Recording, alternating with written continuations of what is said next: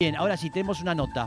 Tenemos en línea a David eh, Roskin, eh, abogado especialista en Derecho Procesal Penal, especializando eh, en cannabis, cáñamo y diseño de políticas públicas de drogas integrantes del equipo multidisciplinario del Conect, Conectar Med. Buenos días, muchas cosas es este, nuestro querido David. Buenos días, David.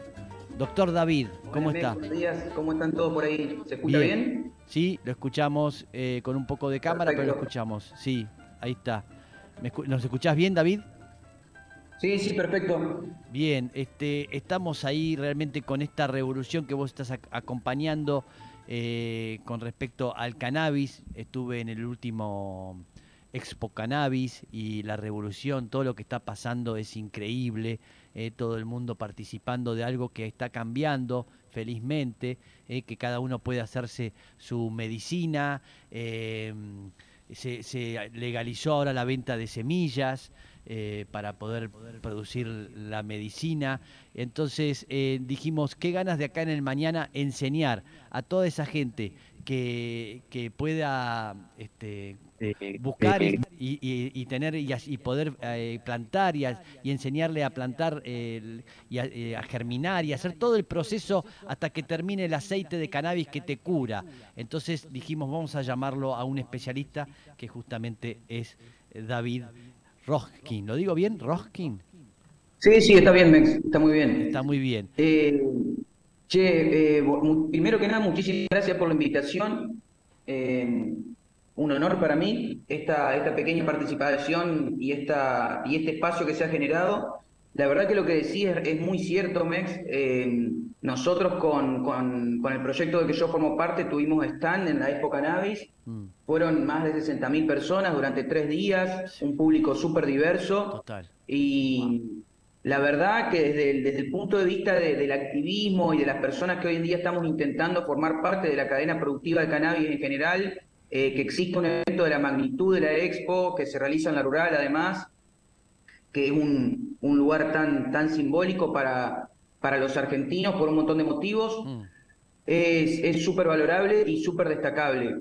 Eh, respecto a lo que vos eh, estás comentando sobre la oportunidad de que, de que la gente pueda empezar a hacer un uso no tan conocido de la planta de cannabis, ya que nosotros estamos más acostumbrados a, a vivir en un ámbito de, de clandestinidad y a asociar el cannabis al uso eh, psicoactivo, ¿no es cierto? mm, está bueno eh, hacer esa aclaración previa. Cuando nosotros hablamos de, de cannabis o de la planta de cannabis, culturalmente siempre se generaron dos grandes divisiones, que es decir, yo estoy hablando de marihuana y asociarlo a el consumo de flores, generalmente fumado, eh, y con un fin más recreativo o psicoactivo, o en todo caso podría llegar a estar hablando de cáñamo industrial, que es simplemente eh, un elemento eh, orientado a la, a la producción que tiene escaso o nulo nivel de, de THC y que no se utiliza para, para consumo de ningún tipo, ¿no es cierto? Mm. Ahora, desde el año 2016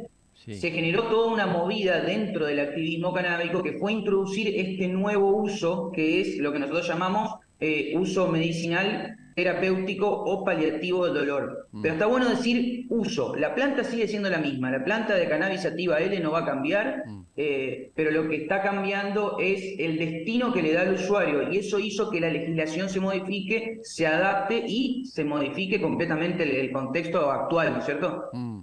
Este, aclaro esto que sí es, conf- es confuso, ¿no? Porque las cosas, digamos, primero salió esta posibilidad de poder este, hacer tu aceite, pero no, no permitían que se vendan las semillas. semillas. Y era un poco ridículo.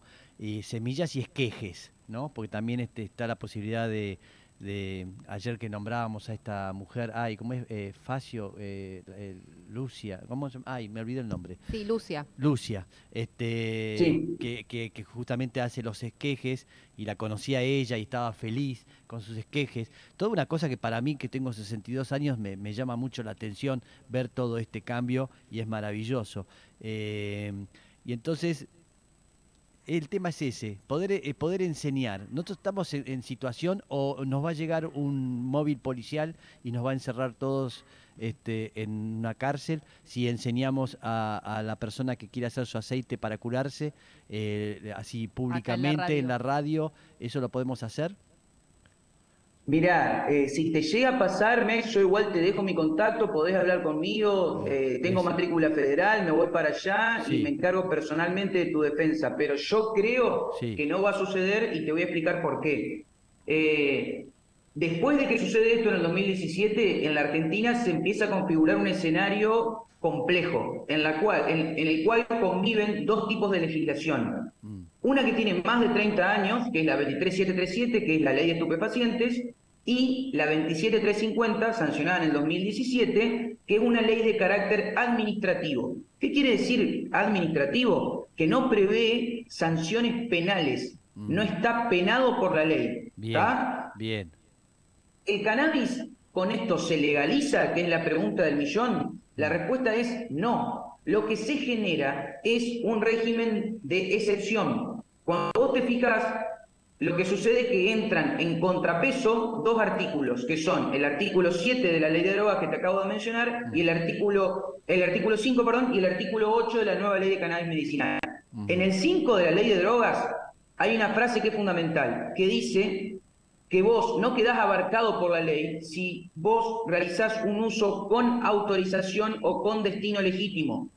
Entonces, cuando nace la ley de cannabis medicinal de índole administrativa, vuelvo a repetir porque es importante que no nos olvidemos de esto, mm se crea ese, esa especie de ámbito de autorización o destino legítimo porque se pone en juego el ejercicio del derecho a la salud y del acceso a la salud y a la información, que es un derecho fundamental, un derecho humano fundamental, mm. con este nuevo uso que es el medicinal terapéutico o paliativo del dolor. Entonces, cuando se crea el registro del programa de cannabis, que es lo que todos conocemos como ReproCan, nosotros tenemos acceso a un cultivo controlado autorizado por el destino legítimo que le estamos dando nosotros a dicha iniciativa, que es ese uso medicinal, terapéutico y paliativo del dolor. Entonces, la iniciativa que está teniendo el programa eh, a través del primo de enseñarle a la gente el proceso desde el minuto cero, mm está totalmente permitida por la ley porque está dirigida a usuarios que tienen ReproCan y que están haciendo ese tipo de uso, el medicinal, terapéutico o paliativo del dolor, con un seguimiento a través de un profesional de la medicina que se esté especializando en endocannabinología. Entonces, es esa manera en la cual eh, el programa o la iniciativa del programa queda absolutamente protegida. Bien. ¿Me explico? muy claro, sí, estamos hablando con el doctor David Roskin, ¿sí? que es integrante del equipo multidisciplinario de Conectar Med, ¿sí? especialista en todo esto que estamos hablando del cannabis y del cáñamo.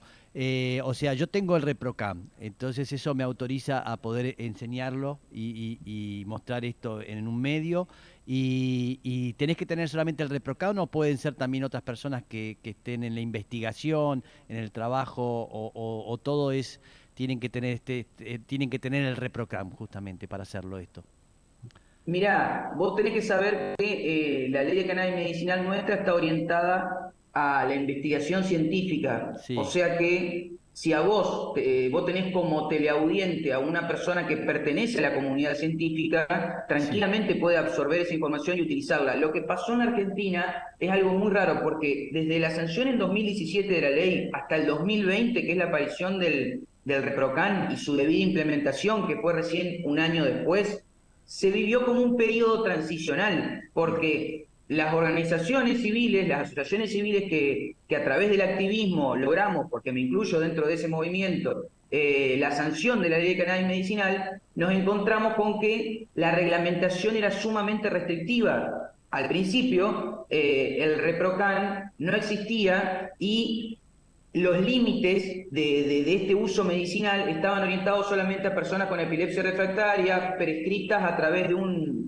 médico especialista en neurología. Entonces, como que el Estado eh, fue mucho más cauto y generó todo un proceso lento a través de la cual em, empezó, por un lado, a autorizar proyectos de investigación científica dentro del ámbito de, de INTA o de CONICET, por ejemplo, eh, pero limitando muchísimo la aplicación de la ley hasta la aparición del ReproCan en 2020. Entonces, las asociaciones civiles que hicieron, dijeron, la ley ya está sancionada, la letra está, agarrémonos de ella y empecemos nosotros a bajar esta data que ya veníamos bajando en la clandestinidad desde antes del 2017 mm. y empecemos a hacerla pública. Entonces, esos talleres de extracción o de cultivo o de germinación se empezaron a dar en ese ámbito porque la gente demandaba muchísimo saber y estamos hablando de gente que mm, sufre patologías incapacitantes y que se encuentra en una situación vulnerable. Entonces, desde la sanción de la ley, es totalmente respetable que el Estado haya querido primero eh, potenciar la parte científica y generar eh, la data necesaria para, proceder desde ese punto de la investigación, pero también es respetable que las ONG que habían luchado durante muchísimo tiempo para que la ley sancione,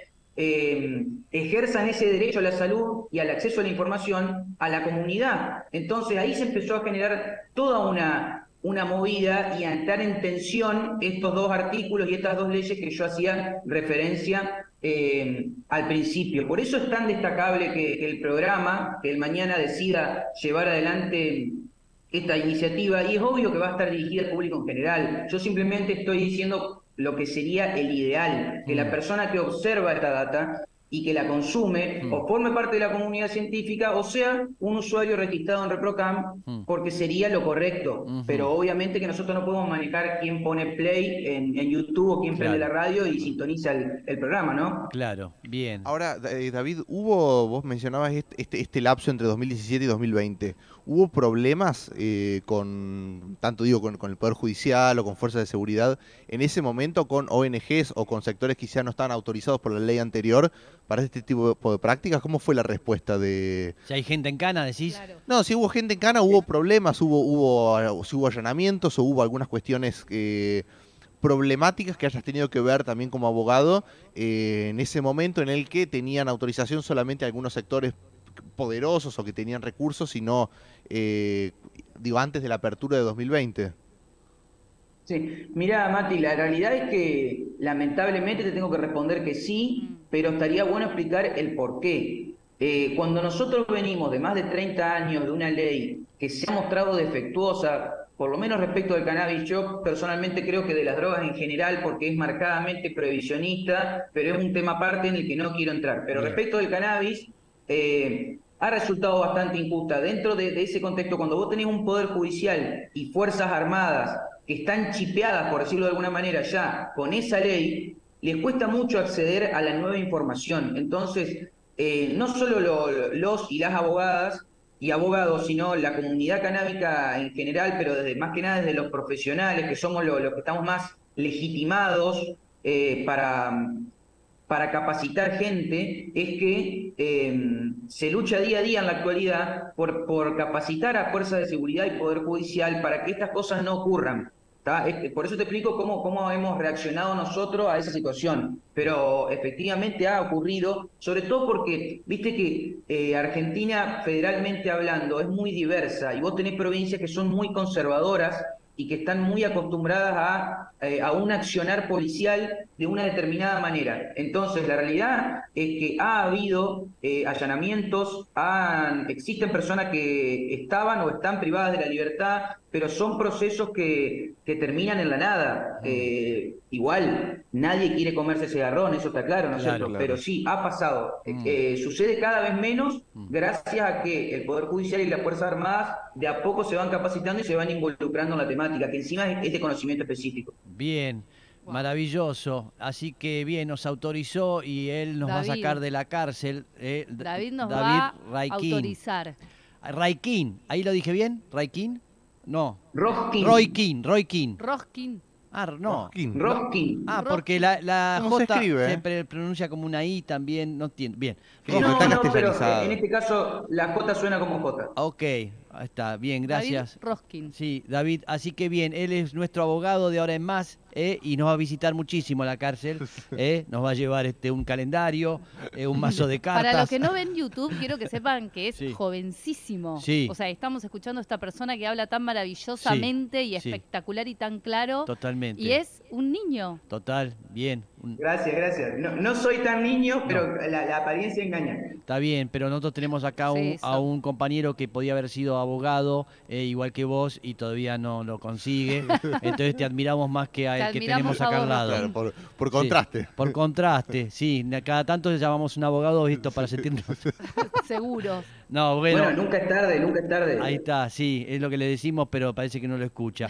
Bien, David, gracias. Así que nos, nos autoriza, nos ampara. Y nos cuida. Y nos, claro, el señor David Roskin, ¿sí? Abogado especialista en Derecho Procesal Penal, especializándose en cannabis, cáñamo y diseño de políticas públicas de drogas íntegramente del equipo justamente multidisciplinario de Conectar Med.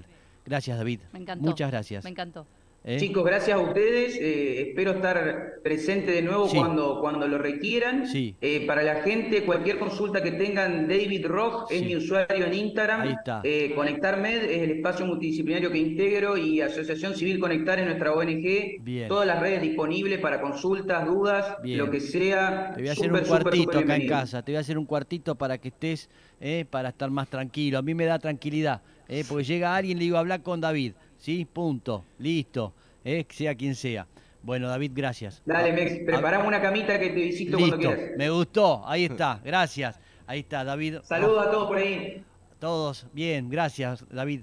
Ahí está, el abogado especialista, eh, lo pueden comunicar. ¿Cómo lo pueden encontrar en las redes? David Rock. David, Rock. David, R-O-J. Ah. Ah, R-O-J, Rock. David Roj, ahí lo pueden encontrar, consultar a, David, eh, que es un abogado especialista en este tema. Bien, gracias, gracias por todo.